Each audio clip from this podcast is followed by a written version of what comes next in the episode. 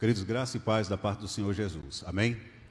Queremos saudar também aqueles que estão em casa, assistindo, alguns irmãos também de outras igrejas, como a nossa irmã Rose, esposa do presbítero Joel. Creio que o presbítero Manuel também, que está em, em, na Paraíba, né, deve estar acompanhando a gente. E saudamos a todos aqueles que estejam nos visitando nessa noite. Vamos abrir a palavra de Deus, por favor, em Tiago, capítulo 4, versos de 13 a 17. Um texto bem conhecido da igreja. Queremos lembrar, né, mais uma vez, pastor João se encontra na congregação do N6, presbítero Moisés também está lá, responsável em levar a palavra nessa noite, e o pastor vai ministrar a Santa Ceia. E a nós foi confiado em ministrar a palavra aqui. Tiago, capítulo 4, versos de 13 a 17. Eu vou pedir à igreja, por favor, para mais uma vez ficar em pé, para esse momento da leitura da palavra. Depois vocês sentam e deixam a Bíblia aberta para a gente acompanhar.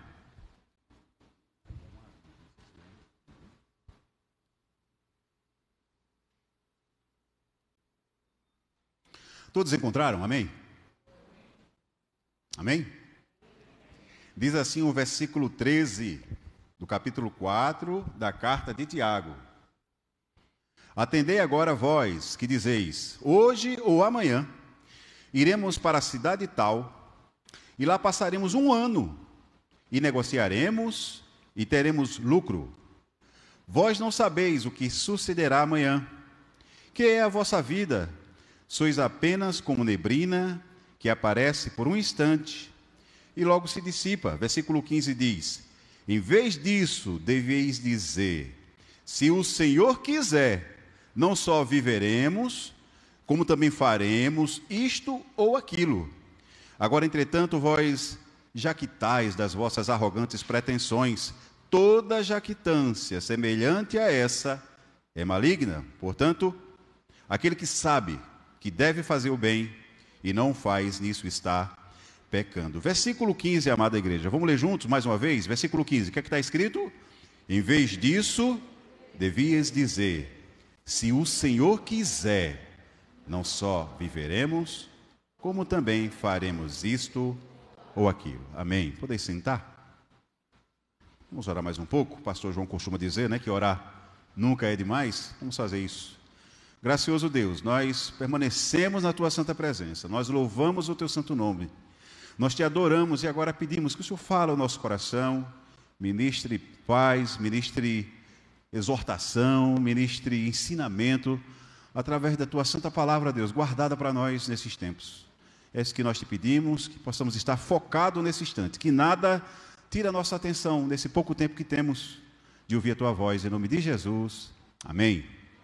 Queridos, a santa palavra é um presente de Deus Pastor Wellington Alves costuma dizer que a, a Bíblia, na realidade, é uma carta de amor de Deus para os seus eleitos. E entendendo cada livro como sendo uma, um presente, cada carta como sendo um presente, nós vamos encontrar agora com a carta de Tiago. A carta de Tiago. A carta de Tiago foi um dos primeiros livros do Novo Testamento. E foi escrito mais ou menos ali em 45 a 50 depois de Cristo, no primeiro século. E provavelmente foi escrita em Jerusalém. Ela é considerada também, amados, a carta de, de Tiago, como sendo uma das. O livro de provérbios do Novo Testamento. E depois eu vou explicar por quê. É nessa carta em que vocês vão ver que são abordados alguns assuntos, tipo a alegria nas tribulações, as obras como autenticidade da fé, sabedoria, controle da língua, honestidade e paciência e outros assuntos mais. Gosto demais dessa carta. Uma carta que nós trabalhamos com jovens na Escola Bíblica Dominical um tempo atrás. E hoje nós temos a responsabilidade de mais ouvir, de ouvir mais um pouco o que Deus tem a nos falar através dessa carta. Como o pastor João Batista disse hoje de manhã, essa é uma carta que não enrola. Ela é uma carta prática, é uma carta simples e direta. E nela a gente vai encontrar várias aplicações para as nossas vidas. Se você ainda não teve o prazer, o deleite, né, de lê-la assim com, com afinco, né, degustando e aprendendo e tirando, olha aqui uma carta que nós recomendamos. Deixa eu falar um pouco também do autor nesse momento assim de introdução. Há consenso que o irmão de Jesus seja o mais provável escritor de, desta, dessa epístola.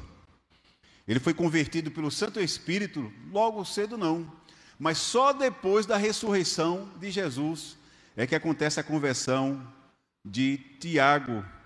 E depois ele se junta a Pedro, se junta aos demais irmãos e compõe o chamado Concílio de Jerusalém. Concílio de Jerusalém. Se vocês observarem o capítulo 1, logo no início, ele vai falar ah, as doze tribos entre as nações. Ou seja, essa carta aqui ela tem destino aos judeus dispersos e que agora acreditavam em Cristo Jesus, os judeus convertidos. Uma coisa interessante também ainda sobre a carta é o período em que essa carta foi escrita. Ela foi escrita num período de perseguição muito forte, ferrenha, aos nossos irmãos crentes daquele tempo. E olha que coisa interessante: dizem que uh, os que perseguiam a igreja, né, o acusavam de ateus. Vocês são ateus, porque não acreditavam nos deuses deles. E diziam também que eles provavelmente, essa comunidade a quem Tiago uh, envia essa carta, ele dizia que provavelmente essa, essa comunidade era uma, uma comunidade de de canibais. Porque tinha um certo dia que, da semana que eles tiravam para beber o sangue e comer a carne de um certo alguém. Era assim nesse tempo dessa igreja a quem Tiago escreve essa carta. No trecho que nós lemos, aí eu peço que vocês, por favor, acompanhem. No trecho que nós lemos, Tiago se propõe a falar da brevidade da vida, de ter Deus no centro da nossa existência, ah, ou seja, dentro dos nossos projetos, dentro dos nossos sonhos, e sendo o próprio Deus glorificado em tudo que planejamos e fazemos. Amados, quando a gente, em 2019, não sei se vocês observaram, mas não houve nenhum pregador nenhum estudioso, nenhum historiador do Brasil, nem tampouco algum profeta do Paraguai, que pudesse dizer que em 2020 nós iríamos passar por essa pandemia, né? que tivesse feito algum tipo de prognóstico. O mundo não acabou, mas ele parou. E nesse sentido, a gente vê que houve um baque no tripé do mundo, que seria o poder econômico, o poder político e a ciência. E aí as pessoas começaram a perceber a fragilidade, tão quão frágil é o viver, quanto tão frágil é a nossa vida. Um vírus que arrebentou com empresas, com empregos, que matou e ainda anda matando né, muita gente, e que abalou o mundo no seu tripé, mostrando a fragilidade humana. Mostrando a fragilidade humana. E aí, nessa ideia e nesse texto, eu queria falar hoje, quero falar nessa noite, sobre o tema Aprendendo a Depender de Deus. Aprendendo a Depender de Deus. Algumas pessoas usam esse texto mais nas passagens de ano. Né? O que é que você vai planejar no próximo ano, no ano que vem? Mas a gente vai observar que esse texto é para hoje, é para sempre, é para sempre a gente estar tá usando de maneira contínua. Observe, observe o versículo 13, o que é que está escrito. Atendei agora, vós que dizeis, hoje ou amanhã iremos para a cidade tal e lá passaremos um ano. E negociaremos e teremos lucros. Olha que interessante, o versículo ele começa assim, ó: Atendei agora. Quando eu disse para vocês que Tiago era comparado como sendo o livro de Provérbios do Novo Testamento, é porque Tiago, ele trata de vários assuntos e parece que não tem conexão um assunto que ele falou anteriormente com o um assunto que ele está falando agora. Se vocês observarem os versículos anteriores, ele fala sobre a maledicência né, no falar, ela é condenada. Olha aí os versículo 11. Irmão, não fale mal um do outro.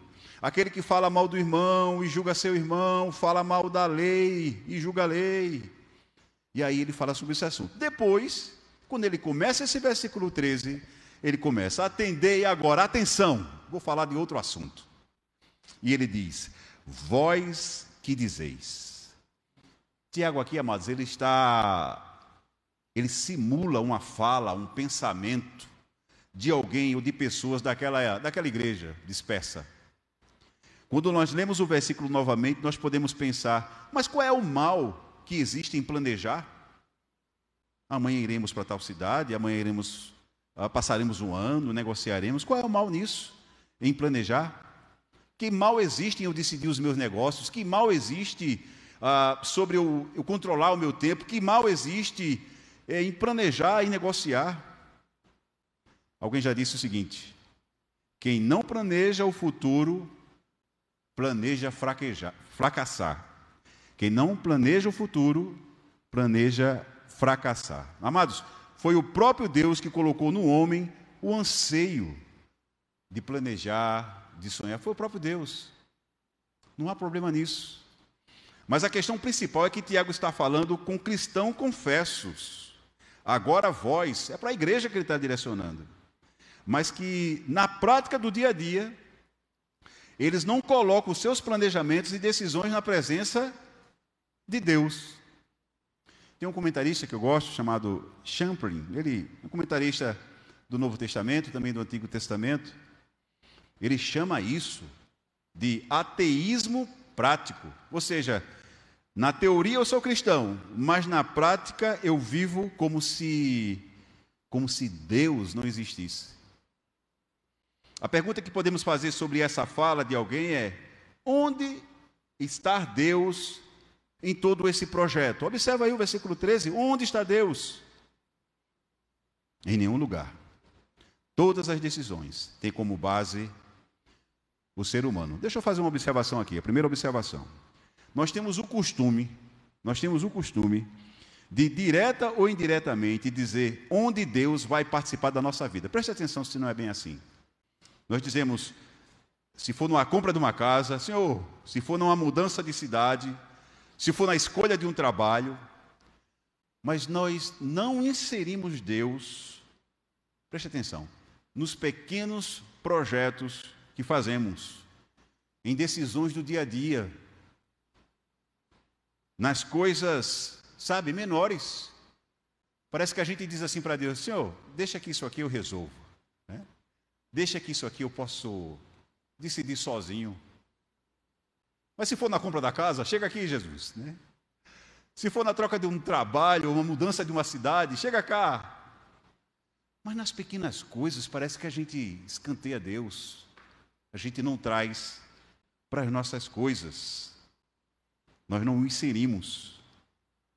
Perceba que nós escolhemos quando, onde Deus deve participar. E eu chamo a atenção para vocês observarem isso na vida de vocês, né, no dia a dia. Ser fiel a Deus no pouco e no muito é muito mais do que questões financeiras, amados.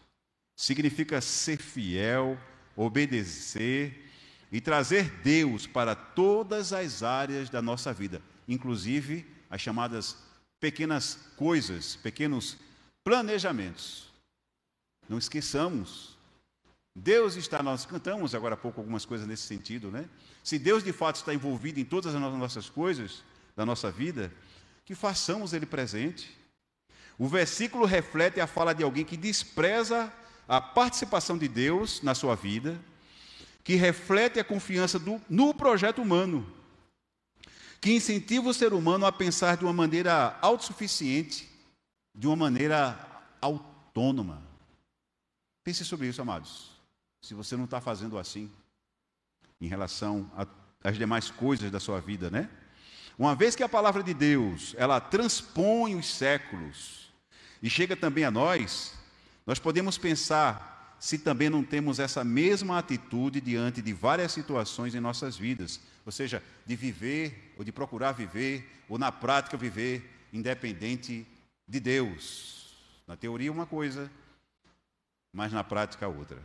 Tiago ele começa com uma exortação à sua carta e termina também, para quem for ler depois, com uma exortação muito prático e direto numa fala para a igreja. Nós estamos vivendo, se vocês prestarem atenção, em uma sociedade em que Deus foi colocado à margem, um mundo no qual Deus não faz parte, uh, no Deus que só é lembrado no domingo, num Deus que não tem nada a ver com a minha vida, num Deus que não tem nada a ver com a minha sexualidade, num Deus que não tem nada a ver com meus estudos, num Deus que não tem nada a ver com meus negócios, com a minha carreira, com o meu tempo, que Deus não tem nada a ver como eu administro a minha vida. Deixa aqui que eu resolvo.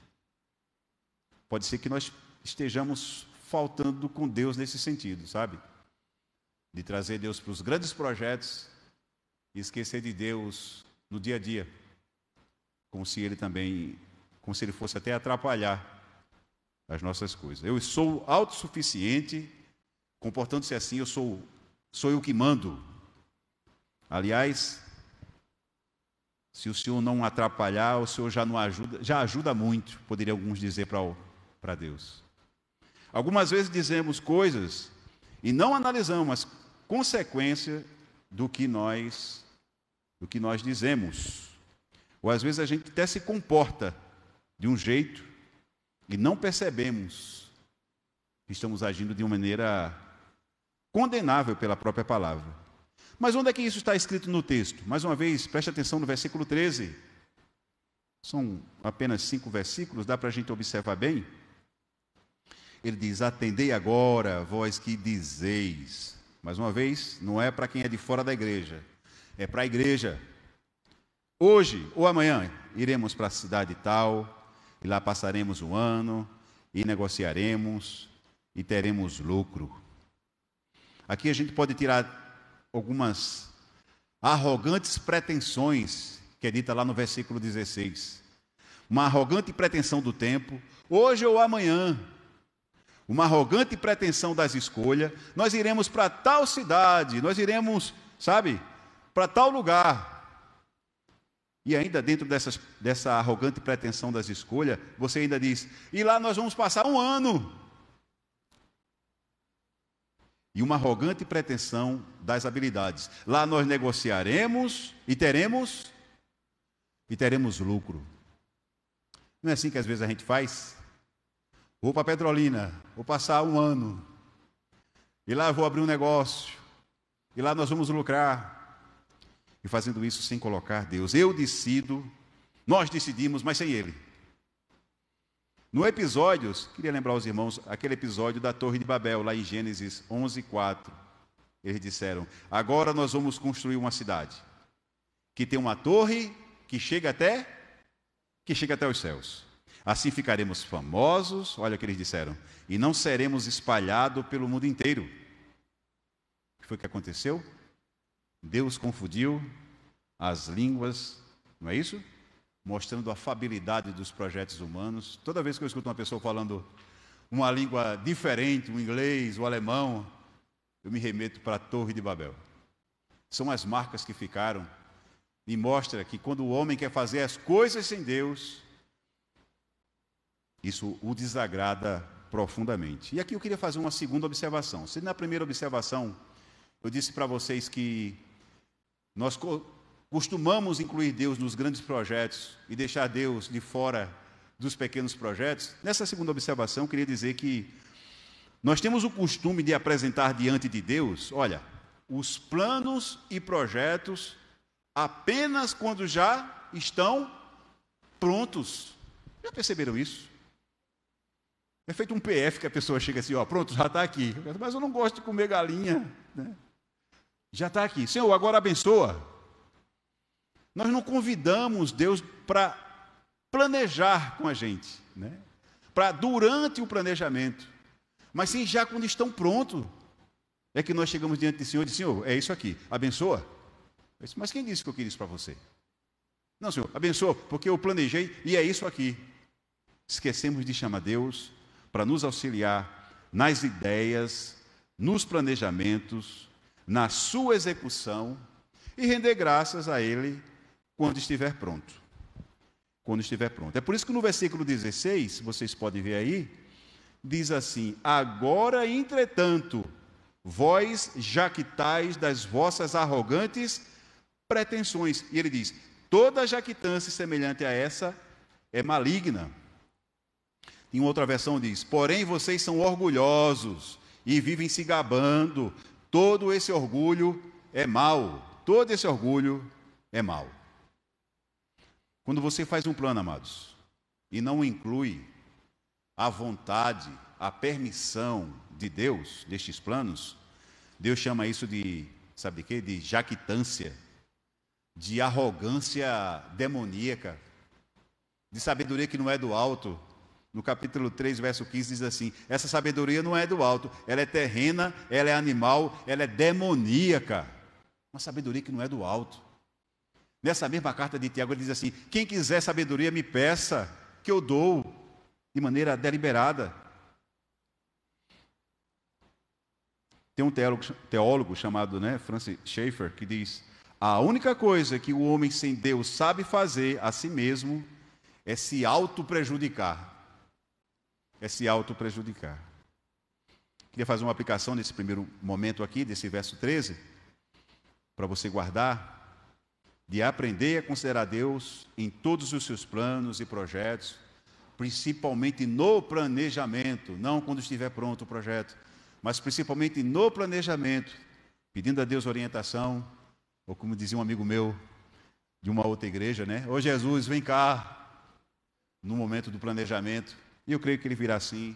Eu creio que ele concederá sabedoria para que você possa se dar bem, para que você não seja orgulhoso e não se enquadre, a, como aqui foi dito, né, de ser chamado de orgulhoso e de que uh, de estar sendo exercendo, né, toda a jactância, exercendo toda a jactância. Olha o versículo 14 agora, amados. Falamos do versículo 13. Olha o que diz o versículo 14. Vocês podem ler mais uma vez comigo. O que é está escrito, por favor? Leamos.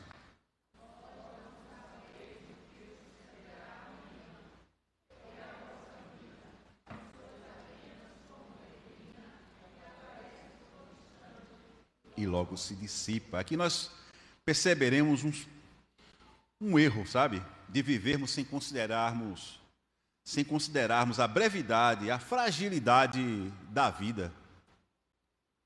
Tem uma frase que é atribuída a Benjamin Franklin, não sei se é dele, eu vi outras pessoas também mencionando, que ele diz assim a respeito da, da vida, né? Nós sabemos ou temos certeza de duas coisas nessa vida. Uma, que nós vamos morrer. E a outra coisa é que nós vamos pagar impostos. Quando você nasce, já tem eh, o carnezinho ali, né, esperando para você pagar, né? São duas certezas.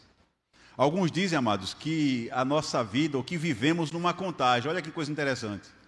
Uma contagem que ora é progressiva, progressiva até os 50. E depois dos 50 ela é regressiva. Eu já estou nos 51, já estou na regressiva, né? É uma contagem, eu não sei onde você está nesse tempo. Mas é assim. Isto significa que não importa quantos anos você viverá essa jornada no berço até a sepultura, mas é uma jornada muito breve, amados. É uma jornada muito breve.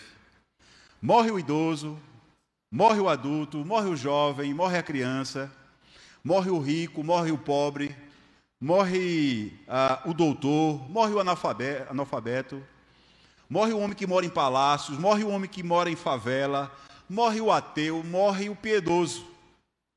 A morte a gente pode dizer que ela é democrática, ela atinge a todo mundo. Ela, na matemática, seria o sinal de igual, não é? Pois ela chega a todos. Nós somos frágeis, nós somos vulneráveis. E existe esse erro de alguns não considerarem a brevidade da vida. Olha, e a igreja essa igreja que Tiago escreve era uma igreja que estava dispersa e que não estavam considerando isso, a brevidade da vida. Tiago está revelando pessoas que vivem na falta de consciência do que é a vida. Pessoas que não sabem o que é a vida, pessoas que vivem alienadas em busca dos seus próprios interesses, mas se esquece que a vida passa muito rápido.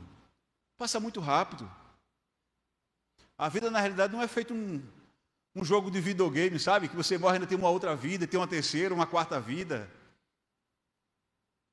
A falta dessa consciência da brevidade da vida faz com que as pessoas, por conta disso, individualize suas próprias buscas, perdendo a realidade do que é, do que está à sua volta e até a sua vocação, ou seja, de sua missão na terra. Morreram muitas pessoas com essa, nessa pandemia. Teve um senhor muito rico que também faleceu. E há um comentário, dizem que a filha dela comentou, dizendo assim: Meu pai tinha muito dinheiro, muito dinheiro, e não pôde comprar aquilo que era de graça. Uau! E se foi. Então, nesse sentido, a vida, a morte alcança a todos, ela tem esse sentido, essa democracia. Em Jó 14, verso 1, escuta, diz assim: ó, O homem nascido de mulher vive breve tempo, cheio de inquietação. Em Lucas 12, 25 diz assim: ó, Quem de vós, por mais ansioso que possa estar, é capaz de prolongar, por um pouco que seja, a duração da sua vida? E em Provérbios 27, 1 diz assim: Não contem vantagem a respeito de seus planos para o futuro. Não contem, pois você não sabe o que vai acontecer amanhã. Então, quando a gente passa a ter essa noção da nossa brevidade, de quanto o tempo passa rápido, a gente passa a observar com, com os olhos, através da palavra de Deus, de uma maneira diferenciada e o nosso comportamento muda. Vivamos, amados, um dia por vez mas um dia por vez na presença dEle. Na presença dEle. Vivamos os doces tempos de Deus, fazendo o bem, cuidando um dos outros, cuidando de você, cuidando da sua saúde, da sua saúde física, espiritual e também da sua saúde mental, da sua saúde mental. Nesse período de pandemia, o estrago mental foi muito grande no que se refere à ansiedade, no que se refere à depressão, tristeza no coração, de vontade de não mais seguir. Creio que vocês perceberam isso. Então é importante cuidar também da nossa saúde, da nossa saúde mental, sabe? É muito importante. Nessas Olimpíadas de 2020, né? Nós estamos em 2021 mas as Olimpíadas, não sei se vocês prestaram atenção na logomarca lá, né? É as Olimpíadas 2020. Nessas Olimpíadas tinha uma americana, uma atleta chamada Simone Biles, há 24 anos, o que vocês devem ter visto. Ela era uma grande expectativa de recorde, de medalhas e tudo mais. E depois que ela fez o salto dela lá, a prova do salto, ela já conversou com a técnica, conversou com outros profissionais e disse: eu não vou mais fazer as demais provas. E aí pergunta, mas por que você não vai? Ela disse, que deu, porque deu curto-circuito. Ela não conseguia coordenar o que pensar com os movimentos, as piruetas que ela tinha que fazer. Ela disse, não, deu branco, deu curto-circuito, deu pane, e aí, de vez de haver críticas e mais, o que aconteceu foi isso, pessoal, cuide da sua saúde mental, está tudo certo. Mas eu me preparei tanto. Cuide da sua mente, né, da sua saúde mental, caminhando, lendo um livro, saindo da internet, a gente passa muito tempo na internet, né, quando eu vejo, saindo da internet, conversando com amigos, presencialmente. Cuide. É importante viver um dia por vez na presença dele. Não se preocupe, Mateus 6,34 fala isso, né? Não se preocupe com amanhã, pois o amanhã trará as suas próprias preocupações. Basta cada dia o seu próprio o seu próprio mal. Aí eu faço uma aplicação também em cima desse versículo 14. Faça com que a sua percepção da vida o leve a planejar a vida a viver um dia por vez. Olha que interessante. E sendo o vosso árbitro a paz de Deus. Sabe quando é que você diz assim: será que essa decisão que eu tomei, ela foi acertada ou ela está em desacordo com a vontade de Deus? Sabe quando é que você vai saber? Que quando você só lê a palavra de Deus, quando você ora e você sente a paz dele naquela decisão, pode seguir.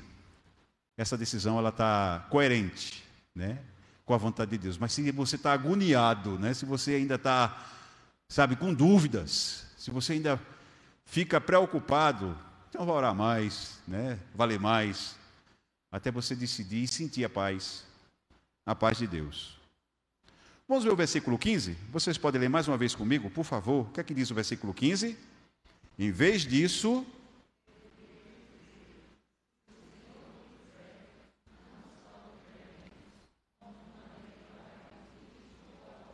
Isso é o que foi observado, né? Vou para tal cidade, vou passar lá um ano, não é um ano e meio, nem seis meses, não, um ano, e eu vou ganhar dinheiro. Que prepotência. Porque Deus não estava nesse negócio. É interessante notar que Tiago usa uma expressão que não era comum entre os judeus, não. Essa expressão, se o Senhor quiser, não era uma expressão comum entre os judeus. Mas era de fora, mas ele traz para dentro dizendo que nesse caso o Senhor é o Senhor Deus, que Deus é o Senhor da história, que jamais deve ser colocado de lado dos nossos planos. Tiago não está incentivando aqui a um chavão, a uma fórmula mágica. As pessoas no mundo usam muito isso, né, amados? Se Deus quiser, se Deus quiser. Mas usa isso mais como, até de uma maneira, é, como um chavão de fato, né? E não colocando Deus naquilo. Ah, se Deus quiser, deve ser usado assim por nós. É uma orientação de Tiago. No nosso trabalho, se Deus quiser, eu trabalharei em tal local. Se Deus quiser, eu irei para tal cidade. Se Deus quiser, eu estudarei em tal lugar.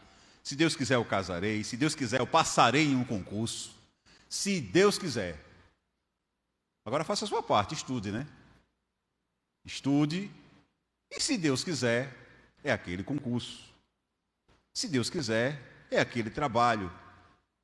Use, amados, vocês são convidados a usar essa expressão, não da forma que é banalizada pelo mundo, mas nós somos chamados a usar assim. Petrolina é conhecido como a terra dos impossíveis, é conhecido como a terra das oportunidades. Eu pergunto, quem é que é natural de Petrolina aqui? Levanta a mão, só para a gente ver. Natural de Petrolina. E quem não é? Levanta a mão. Deus é bom. Deus cuida de nós nos leva para o um lugar tal, faz com que a gente passe não um ano, dois, dez, vinte anos. Se Ele estiver nesse negócio, se no planejamento Deus estiver nesse negócio, e faça isso, porque nesse mundo nós somos peregrinos. Vá, vá para onde Deus quiser, considere a orientação de Deus, e mesmo que seja de ida, mesmo que seja de ida como dos morávios, os moravianos, Estava vendo o Ronaldo Lindório falando sobre os moravianos. Ah, e várias histórias existem sobre esse povo, um povo crente. Estavam numa fazenda onde o responsável por lá era o conde Nicolas, Nicolas, coisa assim, sobrenome dele difícil. E diz uma história de que, uma das histórias dos moravianos, diz que uma vez esse conde é, se encontrou com dois com dois esquimós, dois representantes dos esquimós, e falou do amor de Jesus. E eles se quebrantaram, disseram assim: leva alguém para onde nós estamos, lá no Alasca, porque há outras pessoas que precisam ouvir sobre esse Jesus. E quando ele volta lá para sua comunidade, entre os morávios, ele olha para um lado, olha para o outro e viu que todos os seus missionários já tinham sido encaminhados, um para a África, já tinham sido encaminhados. E aí ele vai orar, o conde Nicolas, Nicolas. E aí, quando é de manhã, ele se acorda, ele se encontra com um senhor de meia idade, o oleiro daquela cidade. E ele diz assim: É o senhor que vai para um lugar, porque temos a necessidade de apresentar Jesus também nesse local, no lugar distante. E aí, esse oleiro que tinha ficado, os missionários tinham ido embora, ele disse: Eu posso fazer uma oração? Dois minutinhos uma oração? Ele pode. E na oração dele foi: Se Deus quiser, e se o senhor conseguir um par de sandálias, eu vou. Eu vou. Eu sei que ficou no outro dia, o conde conseguiu um par de sandália, foi até na casa dele. Cadê o homem? Perguntou na vizinha: Cadê? Cadê o oleiro? Ele saiu logo cedo. Ele disse que tinha uma grande obra e que ele não podia perder tempo. Mas uma coisa interessante que o conde tinha dito a ele antes de ir, sem a certeza se ele iria ou não, foi o seguinte: antes dele ir, ele disse: Olha, esse local que você vai, você vai sem dinheiro, porque eu não tenho dinheiro nenhum. O dinheiro foi todo gasto já com os missionários. Outra coisa, eu não tenho nenhum parceiro que vá com você, porque ninguém mais sobrou. E outra coisa, esse lugar é muito longe, eu não sei nem se você vai voltar. E mesmo assim ele foi. Então, que Deus esteja nos nossos projetos. Nós estamos ainda vivendo uma pandemia. Se Deus quiser, nós estaremos vivos. Se Deus quiser, nós sairemos dessa. Amém, amados? Quando você faz um plano e não inclui a vontade de Deus, você comete, um, de uma certa forma, um pecado grave.